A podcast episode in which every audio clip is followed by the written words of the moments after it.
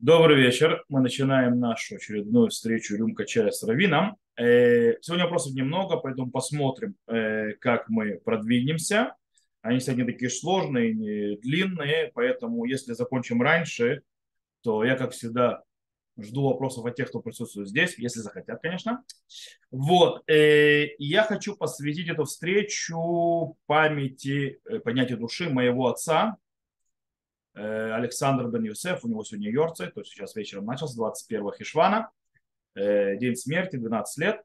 Э, окей, начнем с первого вопроса, который, в принципе, я обязан человеку еще в прошлой неделе по причине того, что он мне прислал ее в личку, в личное сообщение в Фейсбуке, а не как обычно, поэтому как-то пропустил, то есть забыл про него. И поэтому не задал вопрос, я поэтому с него и начну. К тому же он касается, скажем так, не этой недельной главы, а уже э, позапрошлым. Точнее, прошлым. Э, вопрос звучит так. Скажите, пожалуйста, почему Авраам просил Всевышнего пожалеть город с дом и спорил с ним, со Всевышним имеется в виду, но не спорил со Всевышним по поводу изгнания Ишмаэля и жертвоприношения Ицхака? Э, хороший вопрос, то есть, да, почему Авраам в одном месте, то есть, спорит, то есть, да, э, с решением Всевышним, вроде бы с решением Всевышним, сейчас мы немножко посмотрим, было ли там решение Всевышнего, и, и в других местах, где Всевышнему говорит что-то сделать, то есть да, Ишмаэль и Ицхак, то есть он не спорит, а делает то, что ему сказано. И, во-первых, начнем с дома, потом посмотрим про Ицхака. То есть, да, сначала поймем, что с домом было. Дело в том, что с дом э, мы видим рассказ, Всевышний еще ничего не решил. То есть там нет приказа никому. То есть Аврааму нет никакого повеления.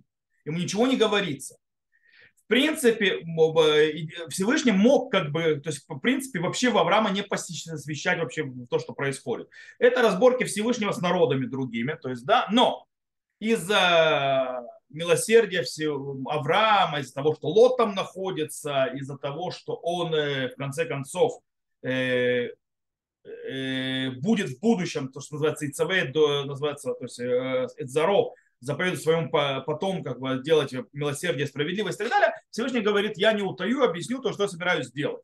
То есть, да, почему в принципе есть тут призыв Всевышнего, то есть вот карта на стол, если у тебя что-то сказать. То есть, да, то есть есть приглашение на диалог. Причем не зря появляется, то есть он будет заниматься с Дакау Мишпат, то есть, да, правосудием, милосердием. И как раз, когда всего начинается спор между Авраамом и, и Всевышним, то есть торговля, скажем так, э, можно пошутить, знаете, есть такая шутка, то есть, да, Мушера Бейну э, смотрит, значит, перепись 10 изречений, говорит, так, понятно, ну это понятно и так далее, а что ты такое не укорить, нам что, не доверяешь? То есть, да, а вот это, вот это вообще убери. То есть ему сказал Всевышний, не торгуйся. Он говорит, что написано, значит не торгуйся. И написано не торгуйся. Всевышний ему говорит, сейчас впишу, не надо. Вот. Э, торгуется, в принципе. Торгуется, э, все знают, то есть, да, тот, кто читал комментарии, знает, почему-то называют эти цифры.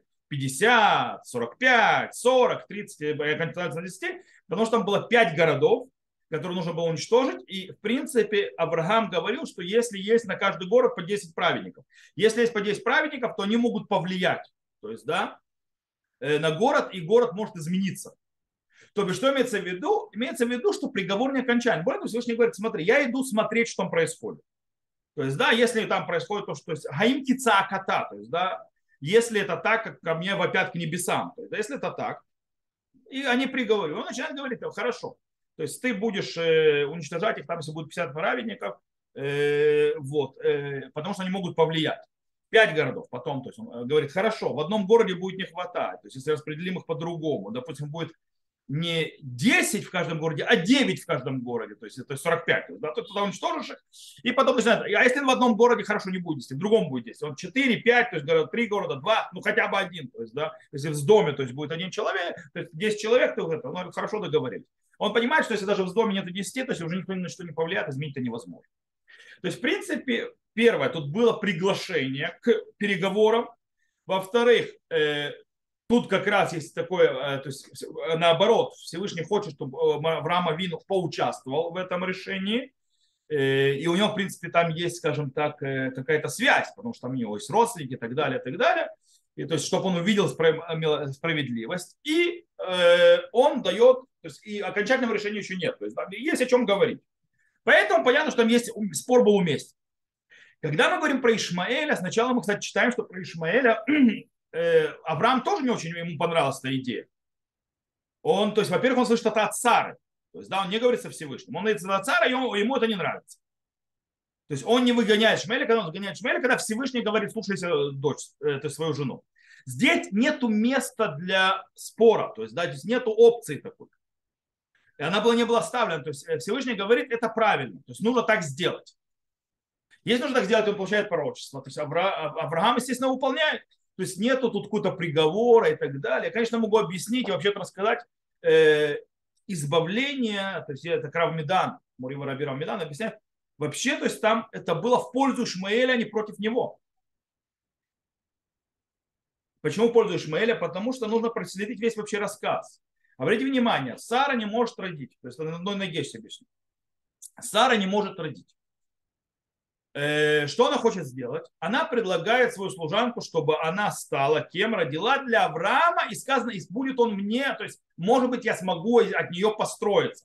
То бишь, э, что мы видим здесь? Я вам скажу, скажу, что мы здесь видим. Мы видим здесь э, первая история, то есть описание суррогатного материнства. То есть, да, в принципе, правда, типа природного, потому что, да, не было тех технологий, которые есть у меня. То есть, суррогатное материнство я тебе даю, она рожает, это мой ребенок.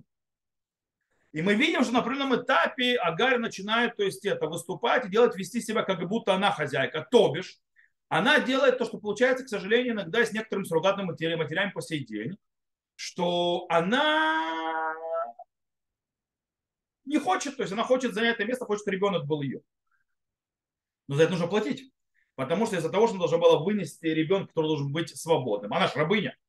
То есть, да, то ее сделали, поставили в особый статус. А она перешла этот статус. Хорошо, ты хочешь, чтобы ребенок был твой, возвращаемся в статус рабыни назад. Поэтому на нее воскладывают назад работы. И поэтому она взбесилась, то есть, да, Гарри сбежала, то есть на нее Сара наложила работы. И она ушла. То есть, да, потом Всевышний сказал, так, спокойно, а ну вернуться назад. Она вернулась. И родился Ишмаэль. Но Ишмаэль, в принципе, родился теперь, так как его не захотела отдавать мать, то он, то есть как бы он кто? Он стал, возвращается быть рабом. Возвращается быть рабом, но он не рожден быть рабом. Поэтому черение он мается. И куда ему говорит его отправить, и поэтому он то есть, пытается то есть, это, доставать Ицхака и так далее, и так далее. И... Но он может быть рабом. Поэтому что с ним нужно делать? Почему достает Ицхака? Потому что он хочет занять место, то есть, да, как бы он, не, он должен был родиться сыном Авраама и так далее, занять место, полагающееся ему. Э, и что происходит? Э, Сара говорит простую вещь. Отпусти. Пусть уходит в пустыню. Пустыня, нужно говорить, пустыня в Торе очень часто в Танахе символизирует что? Свободу. Обратите внимание, мы уходим из Египта куда? В пустыню. Всегда, когда описано в пустыню, уход называется вход в свободу. То есть, в принципе, отпусти его быть свободным. Поэтому Перадам. Э, то есть происходит одна вещь. И когда Авраам то есть, понимает эту идею, почему нужно прислушаться, когда он понимает и углубляется, его к царю, он углубляется, понимает идею, он его отпускает. Здесь не о чем спорить. По поводу Ицхака там вообще все испытание было, чтобы было беспрекословное повиновение, по которое показывает, об этом я говорил э, в синагоге. То есть, да, по поводу, в чем смысл был Акиды. То есть, да, там есть несколько аспектов. Один из аспектов, который, что именно показать, э, что э, пророчество – это четкая вещь. То есть, да, это не дается то есть, комментарию, пониманию и так далее. Пророчество – это вот так вот. То есть, да, и оно, естественно, идет, что Всевышний говорит с людьми, говорит им, что делать и так далее. И принятие со стороны Авраама. Э, плюс э,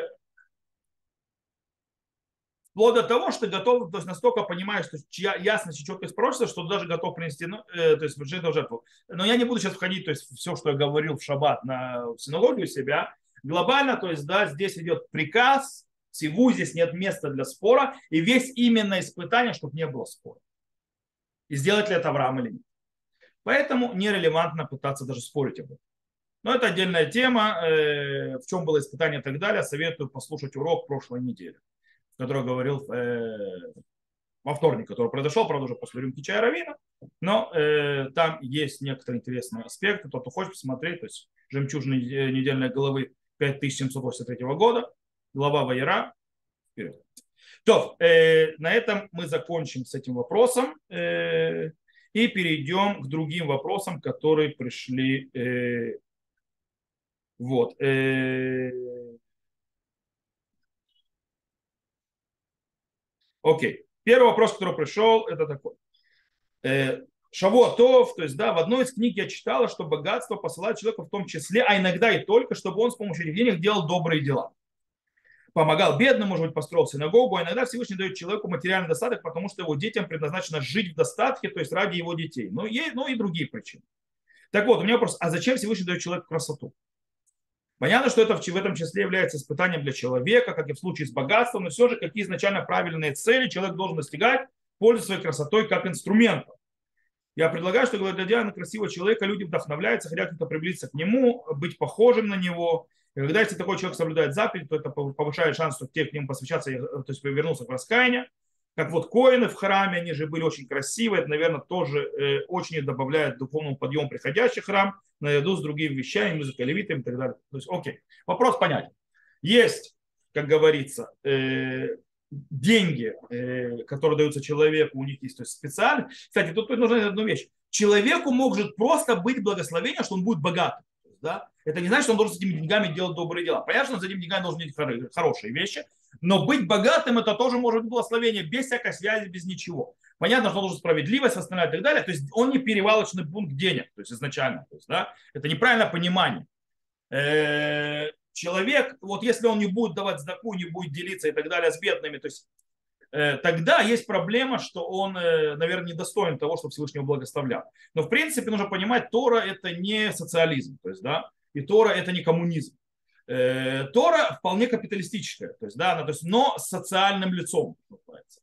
То есть человеку, да, хорошо быть богатым, да, хорошо быть много имущества, это все нормально, все замечательно, нет никаких проблем, но с одним условием, что он не закрывает глаза на проблемы э, того, что э, творится вокруг него, и когда есть человек, которому не хватает, то есть он, естественно, имея ресурсы, должен дать. Э, то есть не всегда, как я еще раз повторяю, то есть деньги это, понятно, что деньги это испытание тоже, но далеко не всегда это. По поводу красоты, то тоже в храме действительно, кстати, коины, кто сказал, что коины были красивые? Коины не были красивыми. То есть коины могли быть некрасивыми. Коины, главное, чтобы были без увечья. То есть, чтобы у них не было увечья, чтобы не отвлекал внимание и так далее. И у них одежда действительно должна быть чистая и так далее. Как, кстати, и про Равина сказано. То есть Равин, сказано, мудрец Торы должен быть без пятна на одежде. Почему? Потому что он, не дол, он должен вызывать у людей то есть приятное, когда они его видят и так далее, а не отвращение. Э, поэтому Равин должен очень то есть, выглядеть цивильно и одеваться и так далее. То есть почему? Потому что он несет Тору, и, и люди должны приближаться. Понятно. То есть э, зачем дается человеку красота? Ну, во-первых, сказано, что э, красивый дом, красивая жена и так далее, мархевим да то адам. То есть, да, они расширяют э, возможность познания человека. То есть имеется в виду, что э, когда человека то есть, видит красивые вещи, он Э, более способны воспринимать вещи, то есть получать какой-то положительный заряд энергии, который делает возможным ему делать дальше и дальше познавать, расширять, то есть это, быть более э, поднятым. Да, в принципе.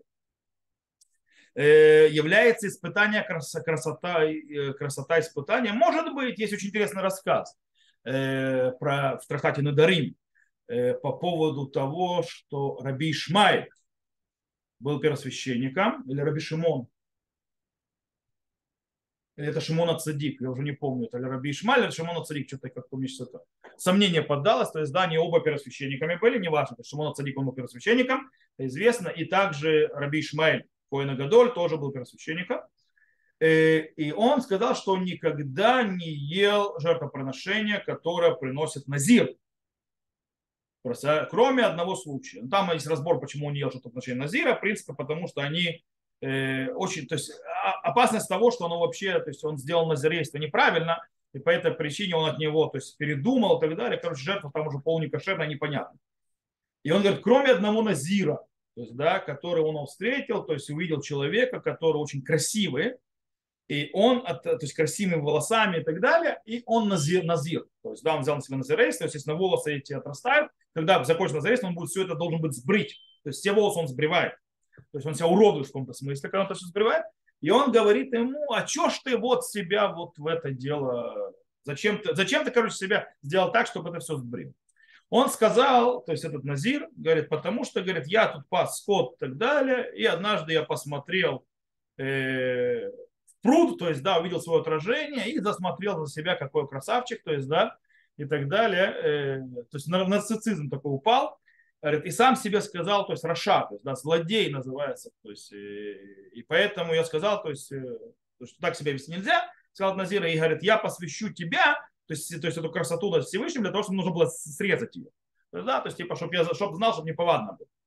Вот. И Раби Ишмаль сказал, о, круто, вот такой вот назир, это, дай бог, чтобы были такие назиры то есть, в Израиле. Вот. Э, то есть мы видим, что да, человек может быть, типа, то есть красота может человека туда увести. Но снова, действительно, может быть, да, красота нужна для того, чтобы, во-первых, было приятно. Допустим, Иерусалим тоже про него сказано, что 9 мер, 10 мер красоты спустилось в мир, 9 взял Иерусалим. Тоже почему? То есть как бы святость тянет красоту, привлекательность и так далее. Э, должно быть красиво, привлекательно э, и так далее.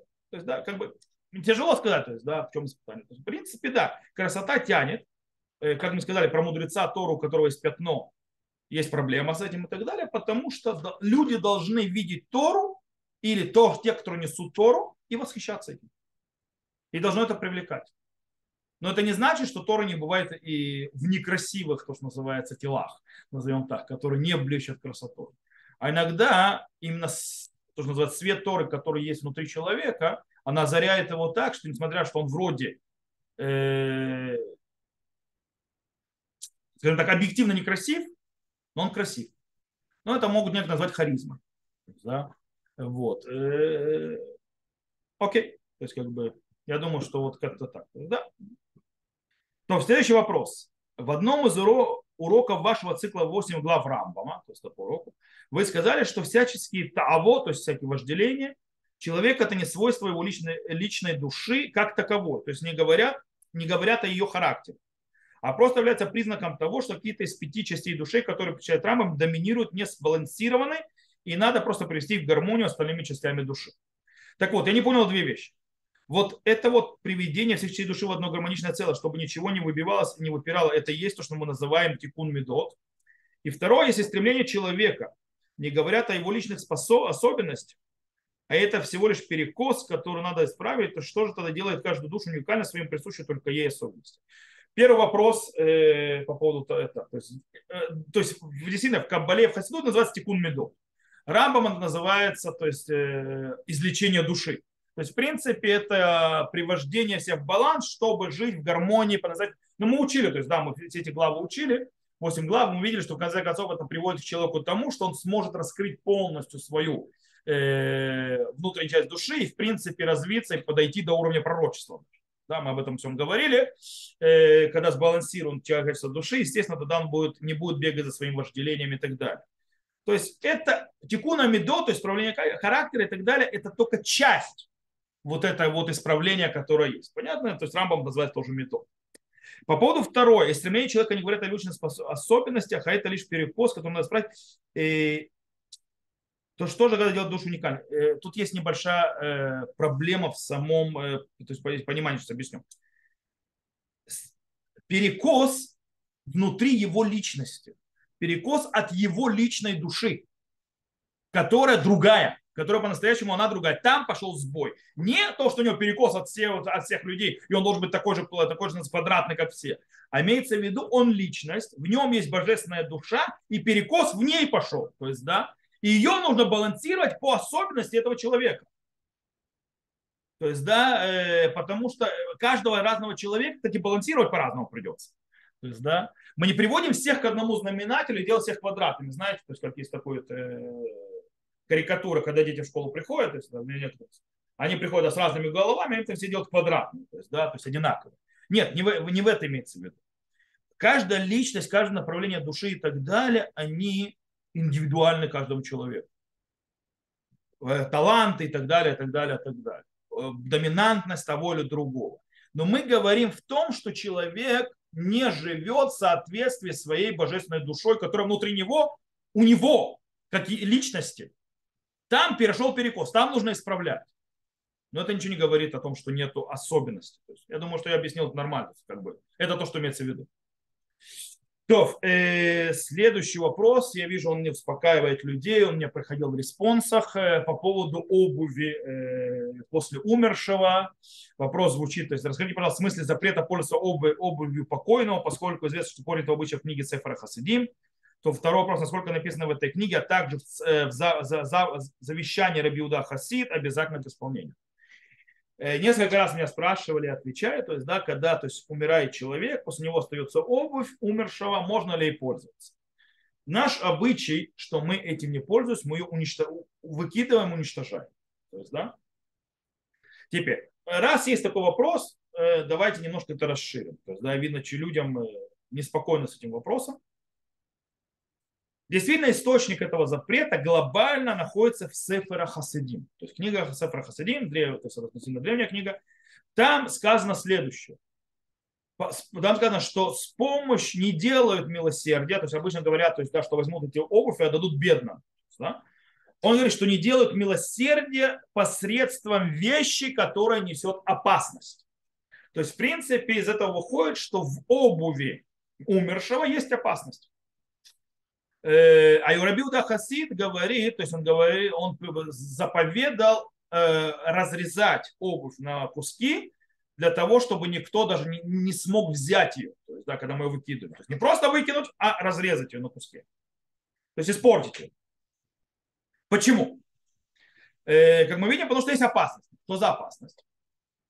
Э, есть несколько объяснений, какая есть опасность в этом. Э, допустим, Арзе, э, то есть Ицея Либанон объясняет, что нужно немножко исправить нусах. То есть, да, там говорит, нужно не то есть обувь умершего, а обувь умершего, умершей.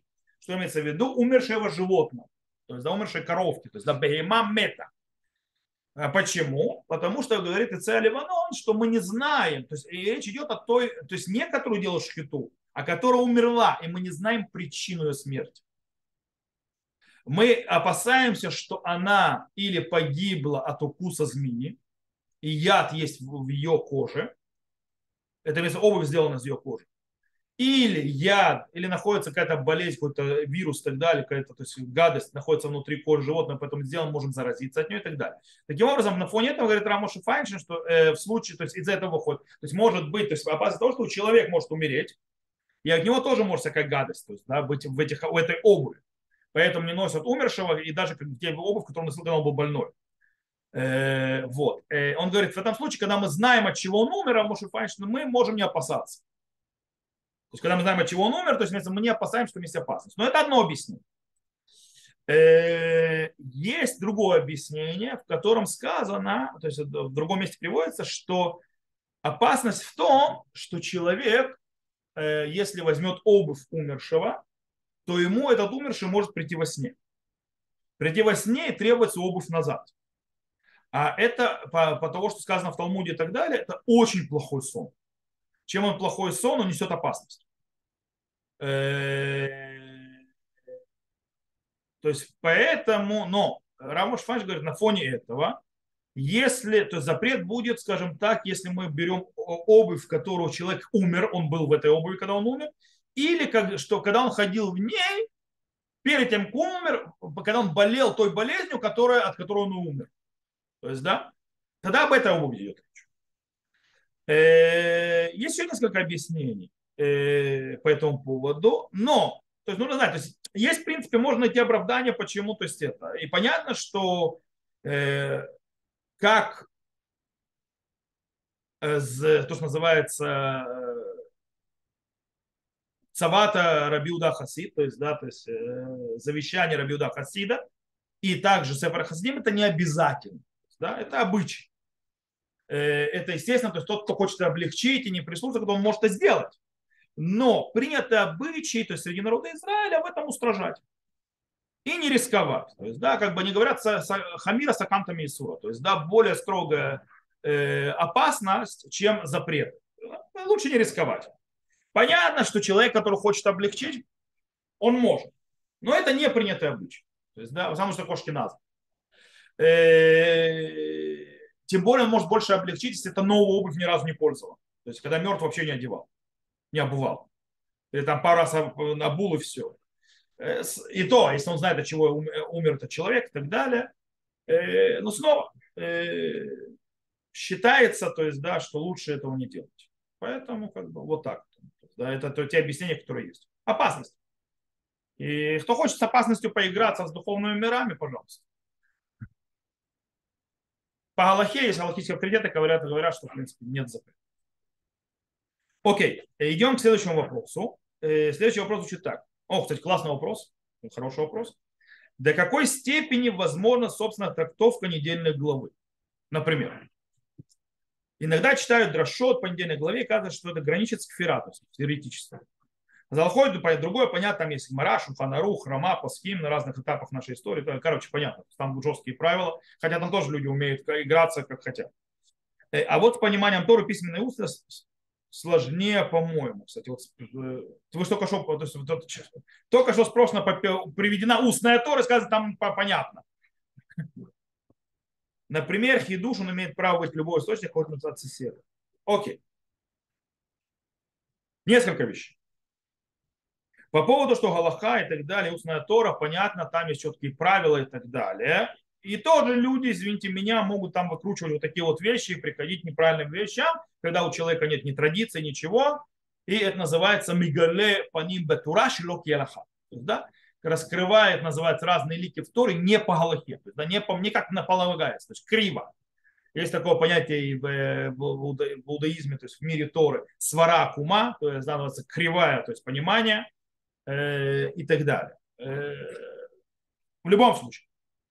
Понятно, в Галахе нужна традиция, в Галахе нужны такие вещи. Кстати, понимание устной Торы тоже нужно уметь э, понимать, можно действовать, а не летать непонятно куда и не придумать от себя и так далее. Есть правила. В письменной Торе есть очень интересная вещь, то есть вообще в комментарии Танах. Да? Есть очень интересная вещь. Есть, кстати, есть мудрецы наши, то есть в разных решуним, ахруним, которые говорят, что человек не может от балды комментировать. То есть, да, он должен иметь какую-то традицию. Он должен опираться на какие-то вещи, на какую-то базу, то есть, да, на какие-то э, слова мудрецов, традиции, которые он получил и так далее, и так далее. Он, конечно, может в этом. Кстати, э, в хидушу есть место, то есть, да, потому что энбейт мидраш лох хидуш, то есть нет дома учения, в котором нет хидуша, то есть какое-то обновление нового понимания. Э, это плохо, если нет новых пониманий. Это показывает о заморозке мозгов и полному недвижению никуда, то есть да, окончанию динамичности, что для Тора не, не, неестественно и плохо. Вот. Э, но с другой стороны, есть правила. То есть, да, есть правила, и что невозможно комментировать и так далее. Вплоть до того, что, допустим, когда Мальбим писал свой комментарий, ему вообще сказали, ты кто такой, и его наложили там всевозможные Мальбим, то есть один из величайших комментаторов э, Танах, которого то есть многие его любят учить, э, когда он писал свой комментарий, дело в том, что он, он мудрец последних поколений, он не решен, э, жил относительно недавно, относительно.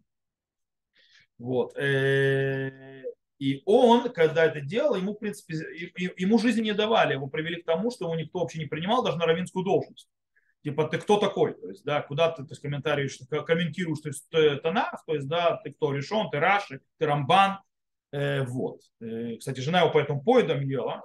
Ну, если бы он все это бросил, то, понимаете, нам бы не достался комментарий Мальбима, гениальный комментарий Мальбима. Но Мальбим человек авторитетный, хотя его не принимали, то есть, да, из-за того, что он писал комментарий, но он, он был мудрец он был авторитетным, он, то есть, базирует свои вещи, ему есть на что базировать у него обширные знания, и человек, то есть может комментировать, когда у него обширные знания. Э, Виленский Гаон говорит очень интересную вещь. Виленский Гаон говорит, что человек может комментировать э, и объяснять всякие вещи в Торе и так далее, пока этого нет никакого влияния ни на Аллаху, ни на мировоззрение. Да ради Бога. Пока это не влияет ни на что с точки зрения, то есть увести людей от Бога или, на, или э, изменить как-то Аллаху, человек может комментировать, как ему нравится, как ему хочется, и оставлять своих и души. Даже если он не великий мудрец. Вопрос в другом. Если он комментирует вещи, не базируя их на чем-то, не показывая их доказательства, и они стоят в противовес или Галахе, или основам еврейской веры, то значит где-то у этого человек перекосил. Понятно, что если человек начинает комментировать, у него нет образования в э, книге, то есть в еврейских, скажем так, источниках и так далее, то его комментарий уже сомнительный. Потому что он стоит ни на чем, а на собственном воображении. Э, более того, человек должен понимать, когда он делает хидуш, ему нужно его прогнать. То есть, да. Не, можно, конечно, делать дрошот. Дрошот – это когда ты берешь стих, ты вообще хочешь идею провести. То есть, да, и ты просто берешь стих не для того, чтобы человек там что-то делал и так далее, ты просто хочешь донести какую-то идею. Это даршани.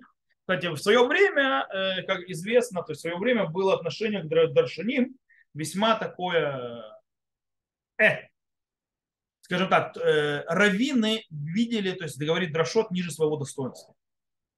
Так было в Европе. Европе э, попросить у раввина сказать драшу в шаббат или сказать еврей тура, это просто оскорбить до, корня, до, то есть до, до глубины души. То есть по, поставите на одну доску с даршаним. Почему?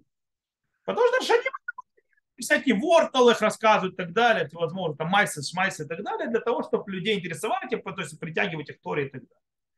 Задача раввина – это быть судьей, духовным лидером, э, логическим авторитетом, так было в Европе всегда. И, естественно, ответственным за образование, там, за хейдеры, за шохетов, то есть так далее, так далее. То есть, в принципе, чтобы была духовная, религиозная и праведная жизнь еврейская, то есть людей, евреев, то есть внутри местечка. И он должен быть мудрецом Тора, он должен, его задача основная – это учить Тору и отвечать на вопрос, когда его спрашивают. Ну и проверять там это всякие то есть, религиозные услуги и так далее, которые существуют, чтобы они давались как полагается, без нарушения, и следить за, ну, естественно, то есть разбирать вопросы цдаки и так далее, многие раввины себе брали и так далее. Вот. Но больше сейчас, теперь. Равин говорил дрошот только два раза в год. И эти дрошот назывались, это одна была дрошат шаббата гадоль, то есть дрошат шаббат перед Песхом, а вторая дрошат парашат шува, то есть между Рушана и Кипур.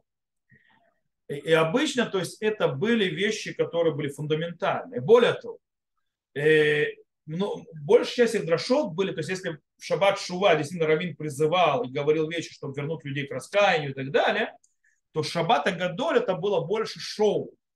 Какая-то была, было шоу. То есть крутости Равина. Он, очень часто Равин говорил на темы, конечно, связанные с Песахом, но темы, связанные с Песахом, настолько иногда далекие вообще от жизни людей, там, допустим, э, вопрос хелева, запрет от специального жира, как жертва, пасхальное жертвоприношение и так далее, вы понимаете. Причем обычно это было э, шоу с точки зрения крутости знаний Равина и умения его оперировать источниками и ламдану, то есть, да, то есть э, Э, закручивать то есть, талмудический разбор. Потому что если вы когда-нибудь значит, э, возьмете, допустим, серьезных раввинов, которые оставили после себя эти дрошот, которые напечатаны были, вы увидите и поймете сразу, что люди, которые сидели там и слушали их, они ни слова не понимали, что он говорит. Потому что было настолько высоко. Но это было шоу, типа наш раввин крутой. Раввин не опускался до дрошот. Поэтому Даршаним у них такое отношение было. То есть, да, окей, ты хочешь сказать какую-то дрошу, взять Парашат Шаву и сказать, то есть, да, вот Авраам был такой, то, значит, быть такие называются хорошими, как Авраам, или что-нибудь там роде. Да ради бога.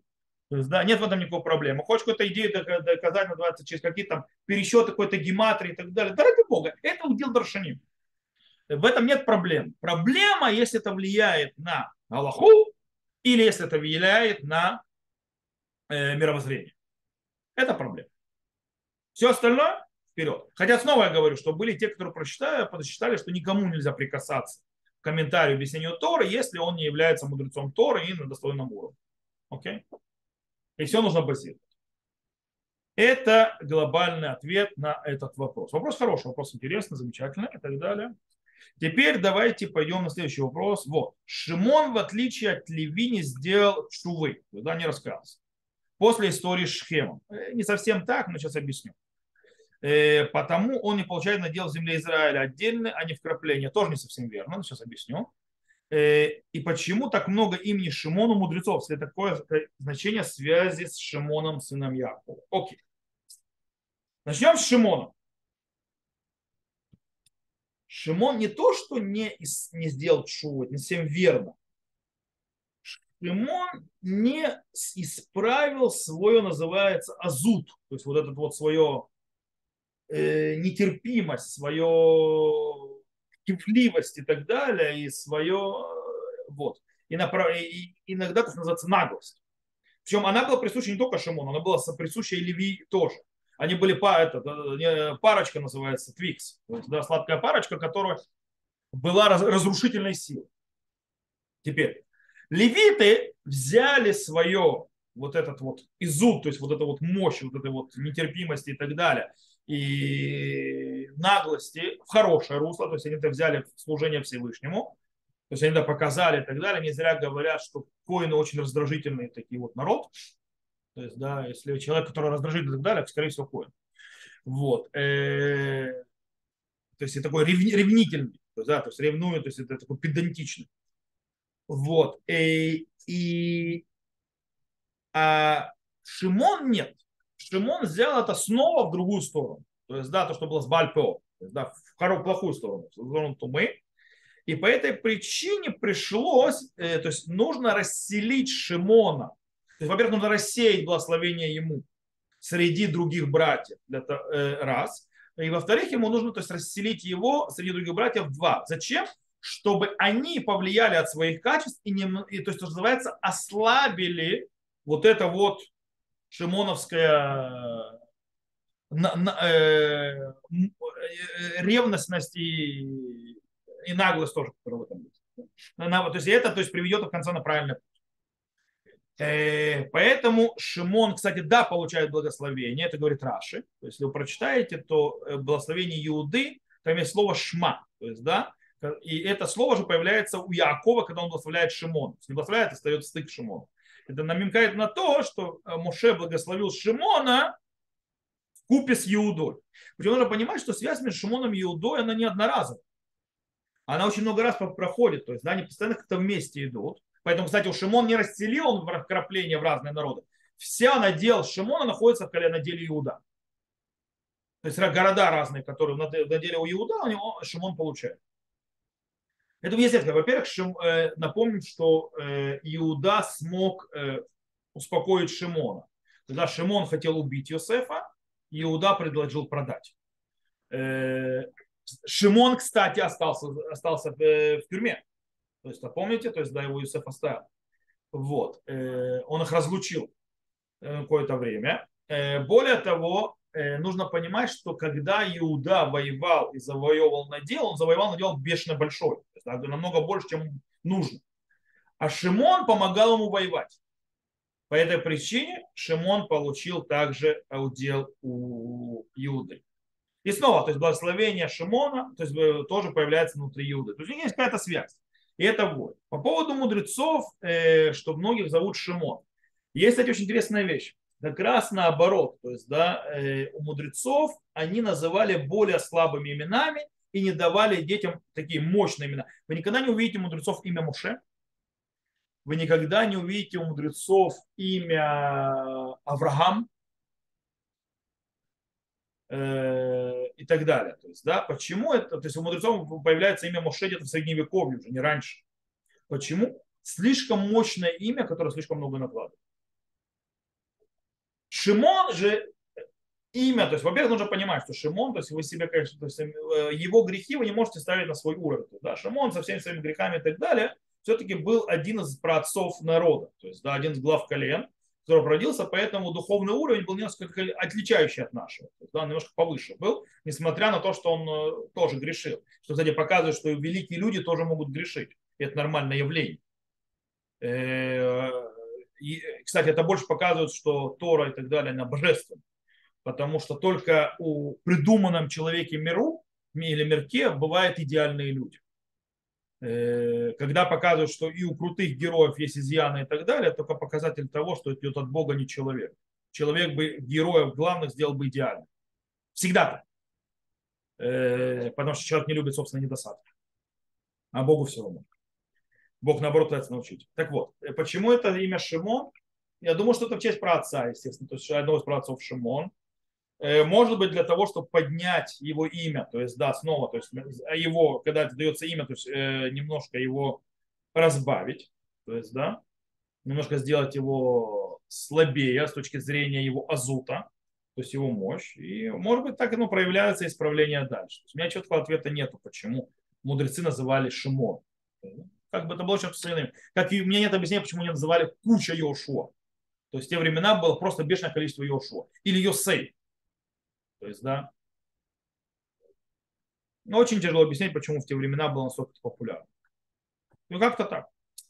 То, и тут последний вопрос пришел вообще вот сейчас уже. То есть, да, то есть мы посредине, то есть в рюмке. И написано, есть какие-то запреты и законы пользоваться одеждой предмет. Есть какие-то запреты законы пользоваться одеждой и предметами обхода других людей, а какие законы в отношении ювелирных украшений из драгоценных металлов? Честно, я не знаю, о чем вопрос. И запрет пользоваться одеждой и предметами обихода других людей, если они тебе разрешают, какой запрет?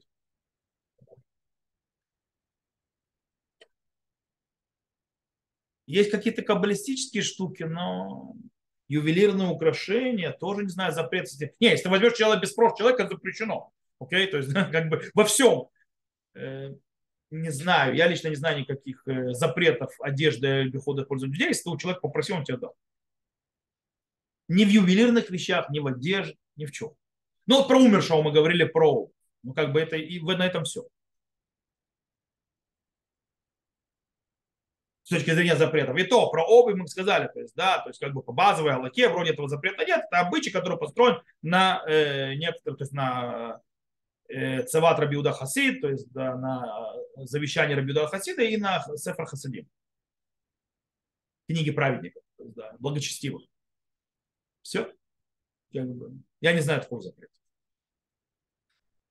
Если человек разрешает, если он позволяет, можно пользоваться любыми вещами человека, который он дал. Это, я не знаю таких запретов. Я знаю только запреты, когда ты неправильно взял, взял без разрешения. Так, можно это пользоваться, нельзя это пользоваться.